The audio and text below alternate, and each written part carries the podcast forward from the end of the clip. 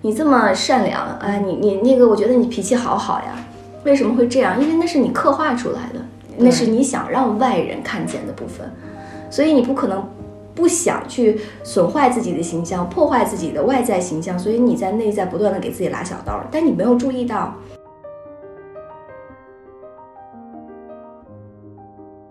你现在收听到的是《天使在我家》这个节目。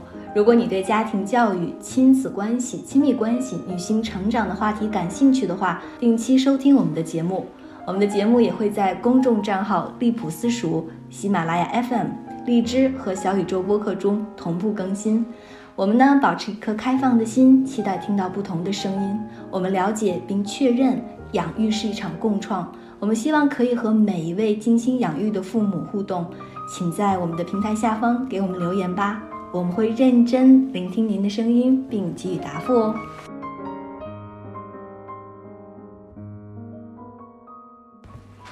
Hello，大家好，欢迎收听新的一期《天使在我家》，我是 DL。Hello，大家好，我是知月。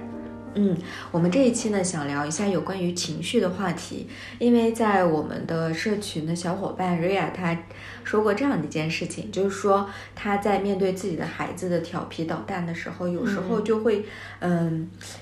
没有办法控制住自己的情绪，或者是一下子很生气完了以后，也有可能会有一些自责。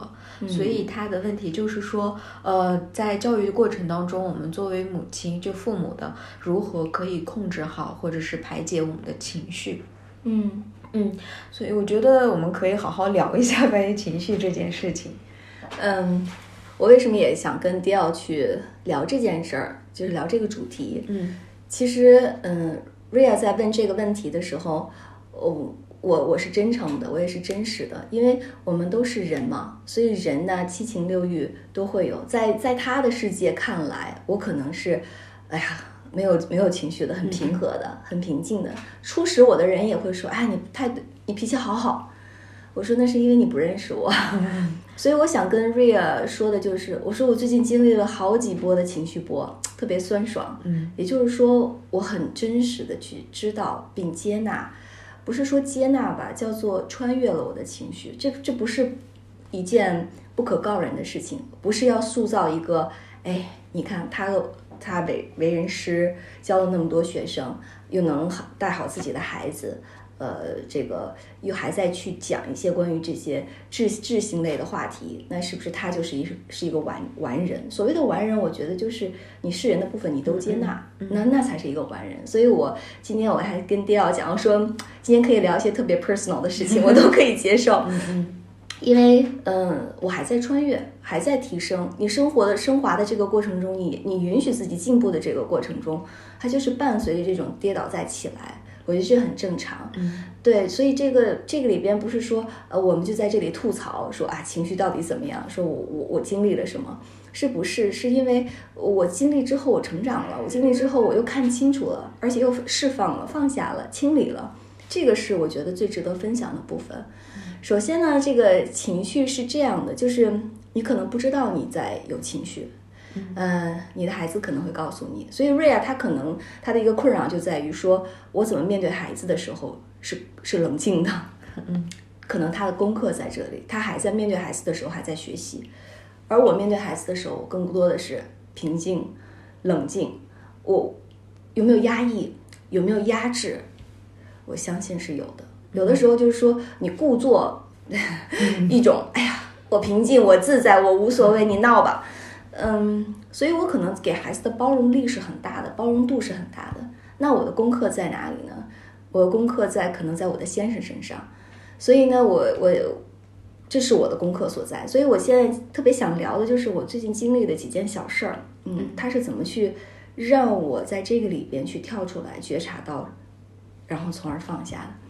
首先是这样，就是嗯。我在人际方面，我一直不觉得我自己在压抑自己，或者是在，呃，说服自己去接受别人，再去让自己有一种很多人说委屈，我不觉得委屈，我觉得很正常，就是待人与与人待物、接人待物要善良嘛，然后呢要平和嘛，所以外这外边的人为什么总会说，哎，你这么，你这么善良，哎，你你那个，我觉得你脾气好好呀，为什么会这样？因为那是你刻画出来的。那是你想让外人看见的部分，所以你不可能不想去损坏自己的形象，破坏自己的外在形象，所以你在内在不断的给自己拉小刀，但你没有注意到，所以呢。呃，我的妈妈呃总带着孩子去邻居家串门儿，他们家有一个小孩儿跟我们家孩子上同一个班，嗯。上同一个班，小男孩儿就特别喜欢跟我们家姑娘玩儿，嗯。我们家姑娘呢就相对来说比较不愿意，我不要，我不去，呃，反正使劲的办法吧，最终我妈妈带着他去去到了小男孩家玩儿，最终呢两家之间就有了一些互动，但有一天我们家孩子身身体不舒服生病了。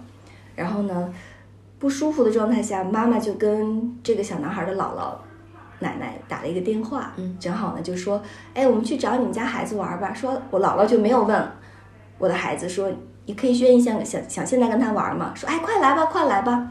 小男孩就来了，带着礼物，带着自己的玩具，带着书，带着好吃的。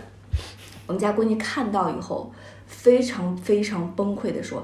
我不要跟他玩，躺在地毯上哇的开始大叫，嗯就开始哭。我那一刻都慌了，我就说他不至于这样，他为什么要这样？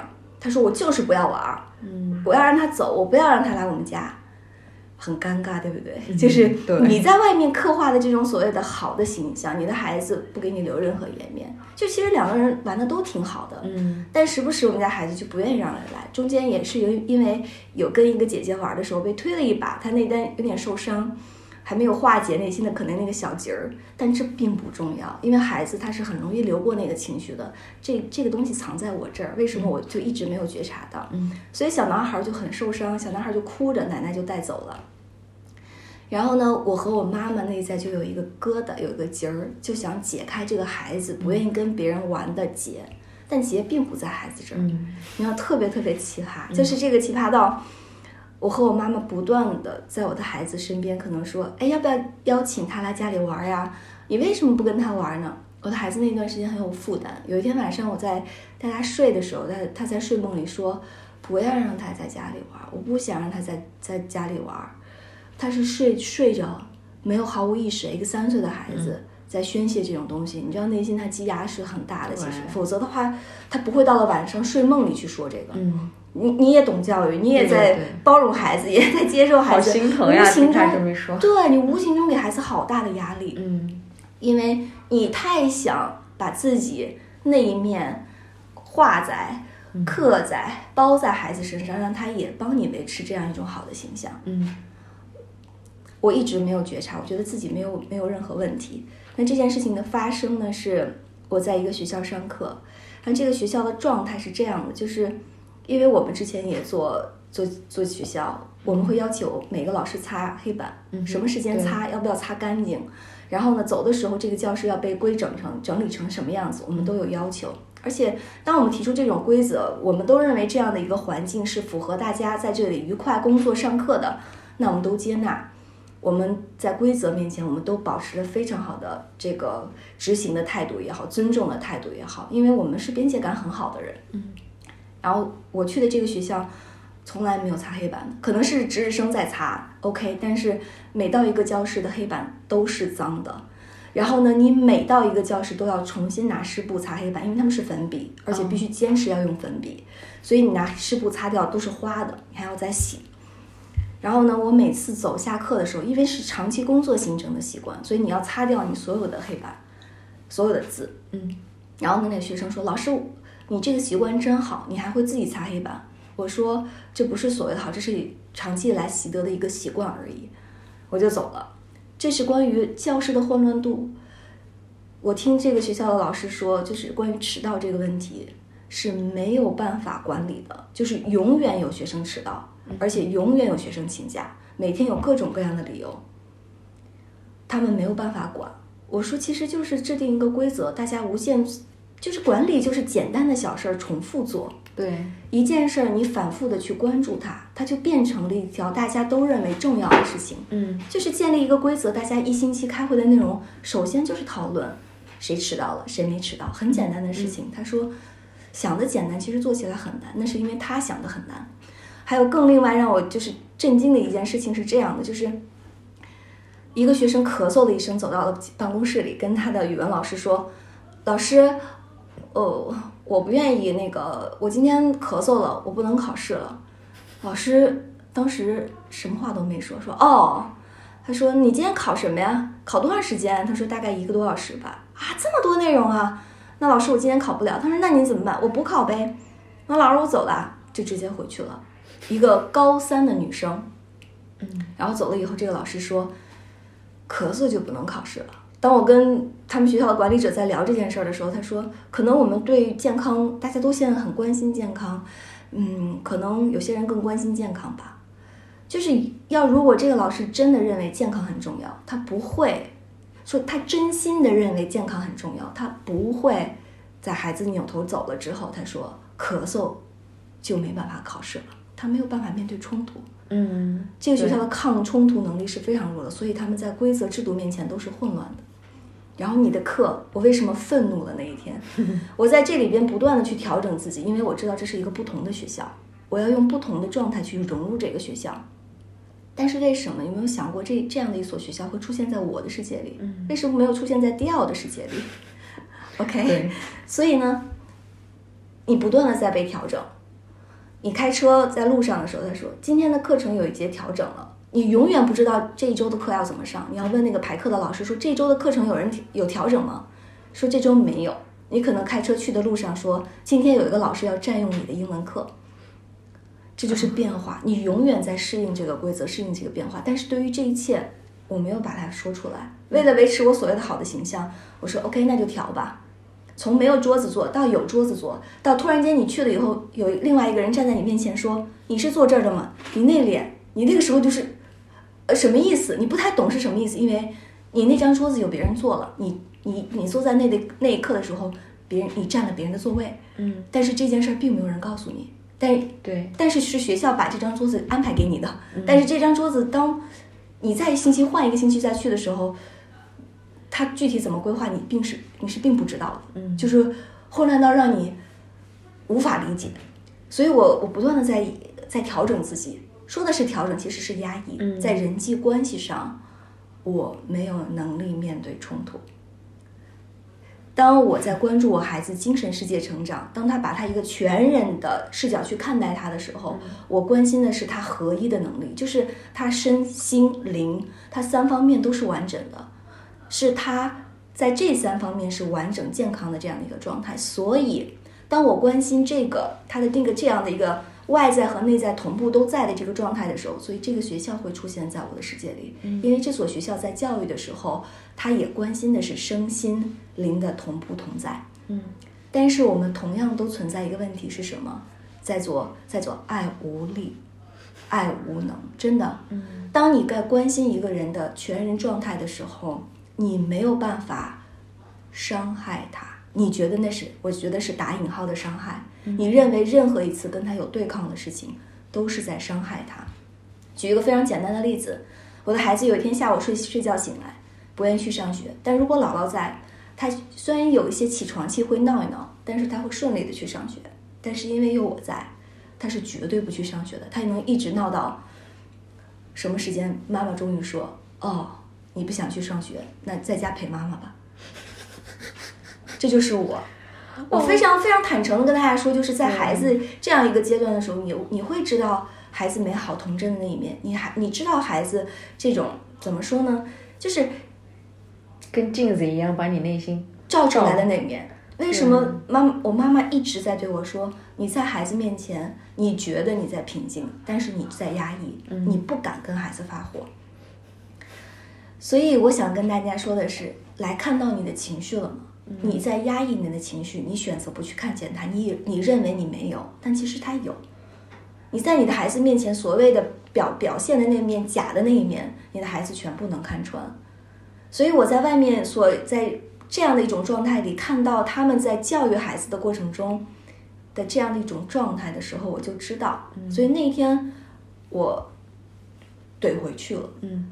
我用我的力量告诉我不要这样了，我要拒绝这个样子，我不要再这样继续下去了，停下来，我要跳出来。这对我说来说，这是这这是终止，我不接受这样的东西，我拒绝了，我抗拒了，而且我把这些所有的东西都说出来了。我说我我没有见过这样的学校，对我来说你存在即合理，我 OK。但是对我来说，这是我不会去想要去体体验的东西，这也不是我在教育上我认同的东西。我不认同，我不认同它，并不代表它错了。嗯，对，只是说你存在你的，我可以选择我的，你存在 OK。但是在人际关系上，在教育的混乱状态里，我认为规则很重要。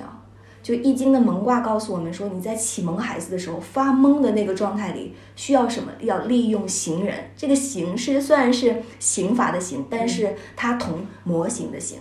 所以你是一个怎样的状态？你给你的孩子树立的所谓的榜样，《易经》里都是有的。就是你是否给你的孩子塑造了一个很好的模型，让你的孩子知道这是我想要体验的，因为我的父母展示给我了一个我觉得我能够接受的世界。虽然每一个孩子都一板一眼的在复制自己这个父母的模模性和模式，但是我们关键在思考自己，就是在谈教育的时候，你到底给了孩子一个怎样的模型？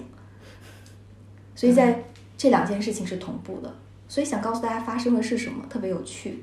这个我的孩子这面镜子就是，当我那一天把所有我内在的对于这件事情我看到的东西的一些质疑也好，或者是反问也好，我跟他们在沟通了以后，把我内在的所有这些压抑的东西、情绪，我跟他再去表达之后，我开车回家，我回家第一，我的孩子见到我的第一句话说：“妈妈，我邀请。”那个小伙伴来我们家玩了，我希望他来找我，我我想让他来我们家，我们一起玩。嗯，当他在人际关系上为什么那样强烈的抗拒，是因为他在替我表达我不能表达的东西。嗯，当我在压抑，在人际关系里试图去假装一个好，你要知道这是一个假人，这是一定是你的小我塑造假人的时候，他会帮我去表达。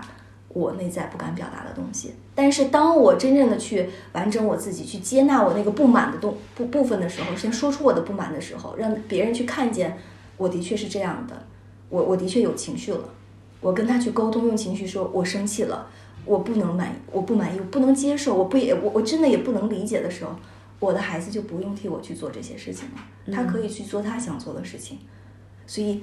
在这个里边，我们想表达情绪的就是刚才说到瑞亚说，作为父母怎么样去调整自己在孩子面前的情绪？我觉得成年人真的可以有情绪，因为大家都是人。但是我们选择表现、表达情绪的方式是不一样的。你的孩子是发脾气，你的孩子是哭闹，你的孩子是不能控制自己的，比如说摔玩具、扔东西，但你不是。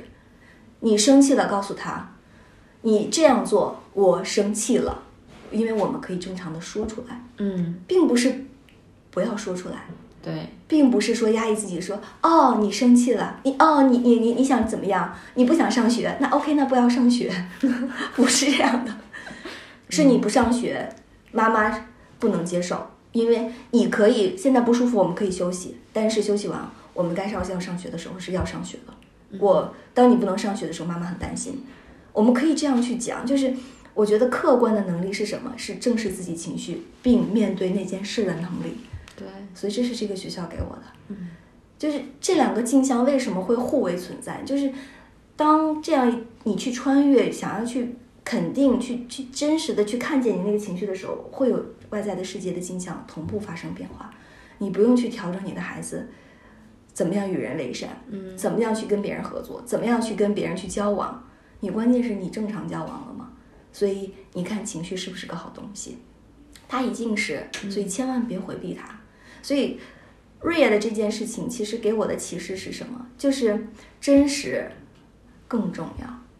父母知道自己的限度在哪里更重要，因为那是边界，那是规则，那些东西是我们要教给孩子的，嗯，是引导孩子从那种萌的状态中长出来的一个过程。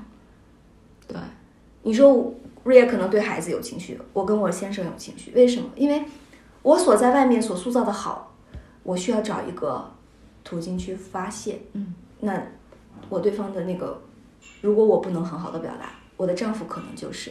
我跟会跟他说我生气了，但是我还是很生气。在我丈夫的跟他相处的这个情绪里，我又看见了什么？为什么我我在问我的丈夫，为什么早上起来不能帮大家做一顿晚早餐？你虽然不吃早餐，为什么不能做？然后呢，我再问我的丈夫，为什么今天不能早一点回家？听说你说项目结束了，可以早一点回家陪孩子。你看，这都是对于什么？我丈夫的质疑，对吧？我对他有情绪，我对他的行为不满有情绪的时候，这件这个情绪又带给我怎样的启示？很简单，就是我一直在家里要当主人，我要安排，对，我要整顿，我要按照我的方式让这个家去运作。那是我做了谁的位置？是我坤卦的能量，坤的力量做了钱的位置。也就是说，所谓的钱是阳刚之气。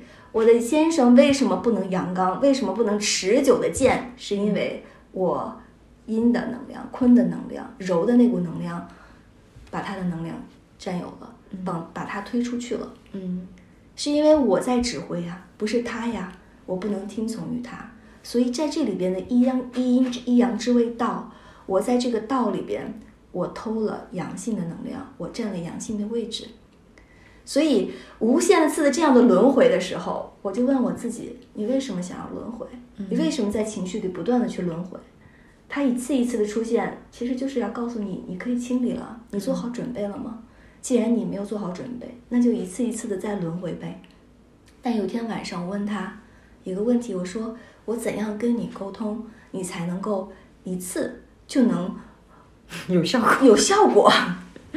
嗯他他说了一件什么事儿呢？你知道吗？他说：“怎么能一次就有效果呢？你的老师给你讲讲的那个知识，你一下子就能听懂吗？你不能，对不对？你是不是要一次一次不断的讲啊？”那一刻，我突然间理解了为什么臣服。你真的没有想要臣服，你还在想要掌控，就是那个小我的尾巴还在那里想要抓住一线生机，说你能不能按我说的做？嗯然后呢，另外一个人就会告诉你，你的高我会告诉你说，如果你想让我做，那你就继续继续这样下去呗。你如果你想这样玩，我就一直陪你这样玩下去呗。就是无限次。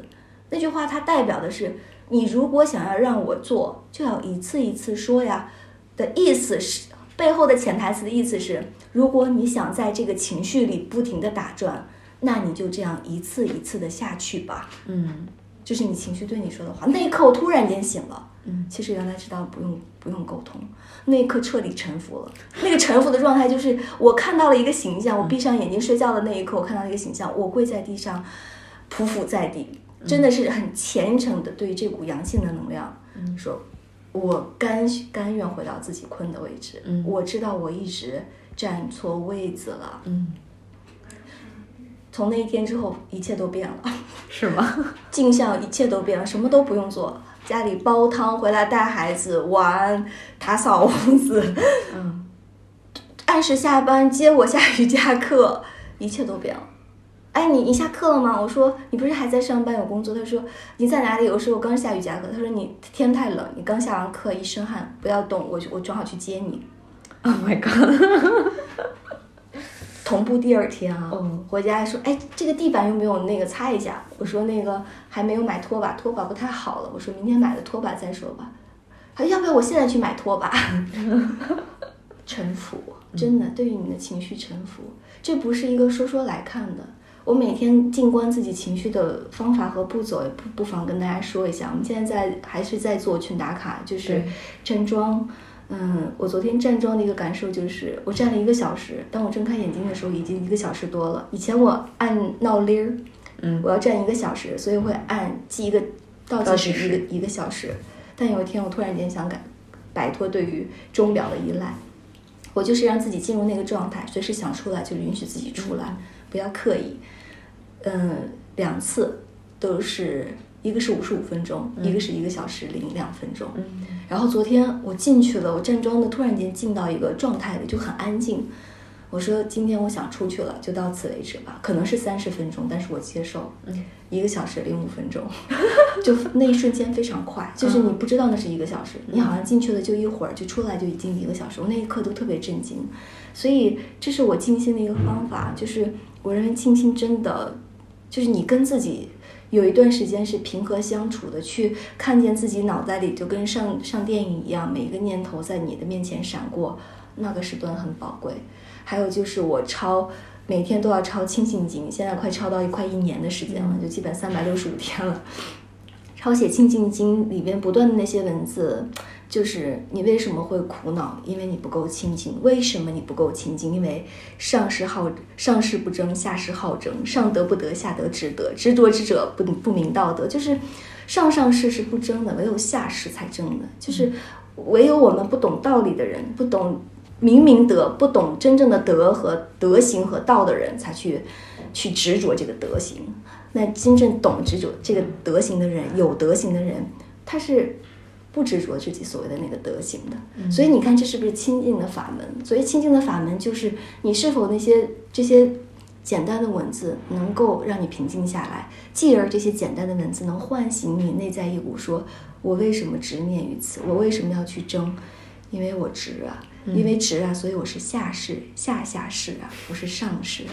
所以这就是情绪，所以情绪是个好东西。我现在就每一次情绪来的时候，我都不是简单的逃避和放过了，嗯，我会看见，我又害怕得罪谁，我又去看见，我害怕面对什么样的冲突，我害怕的恐惧，我看见它，所以我知道那个清理的时刻。如果你一旦开始正视那个状态，你清理的契机就到了。嗯，所以谢谢你，我爱你，真的非常好。对，这这个聊的简直是太 personal 了，但是它真的是我生生活里最近一段时间的两次清理的这个过程，所以跟大家分享。嗯，非常感谢。我觉得可能就是需要通过对于生活的特别有意识的去观察很多东西，因为就像就比如说，即使即使像我们有时候。嗯，在别人看来，我们是很有意识的在生活，或者是也不太容易发脾气、很平静的一个人。但是有时候也会不由自主的进入到我们的自自动驾驶模式。对，可能就是需要嗯孩子的某一次的撒泼，或者是这种的苦恼，然后会提醒你，嗯，让你去看见。对所以我觉得这些事情真的，真的，我那天我就在想，跟人和人之间的关系，不管是跟跟孩子也罢，或者是跟丈夫，或者是跟周围的人的所有的关系，只要你能看见，都是一个治愈自我、释放的一个机会。嗯，对，释放的机会。所以如果有平静的机会的话，你越来越能看到，你的头脑不是你，那些念头不是你，你不是这个现在的你，你不是平静的你。所以，呃，面对情绪的时候，其实最最，我现在来看，我其实最不提倡大家去执行的一个方法，就是看见情绪去压抑自己的情绪，拍自己，就是。当有情绪的时候，往下拍自己是很可怕的，因为你可能把某一个东西，就是深深的又再一次印在你的自己的这个意念里、意识状态里、身体里，它会是一种这个不断积压长大的状态。所谓的那就是流的状态。嗯，嗯，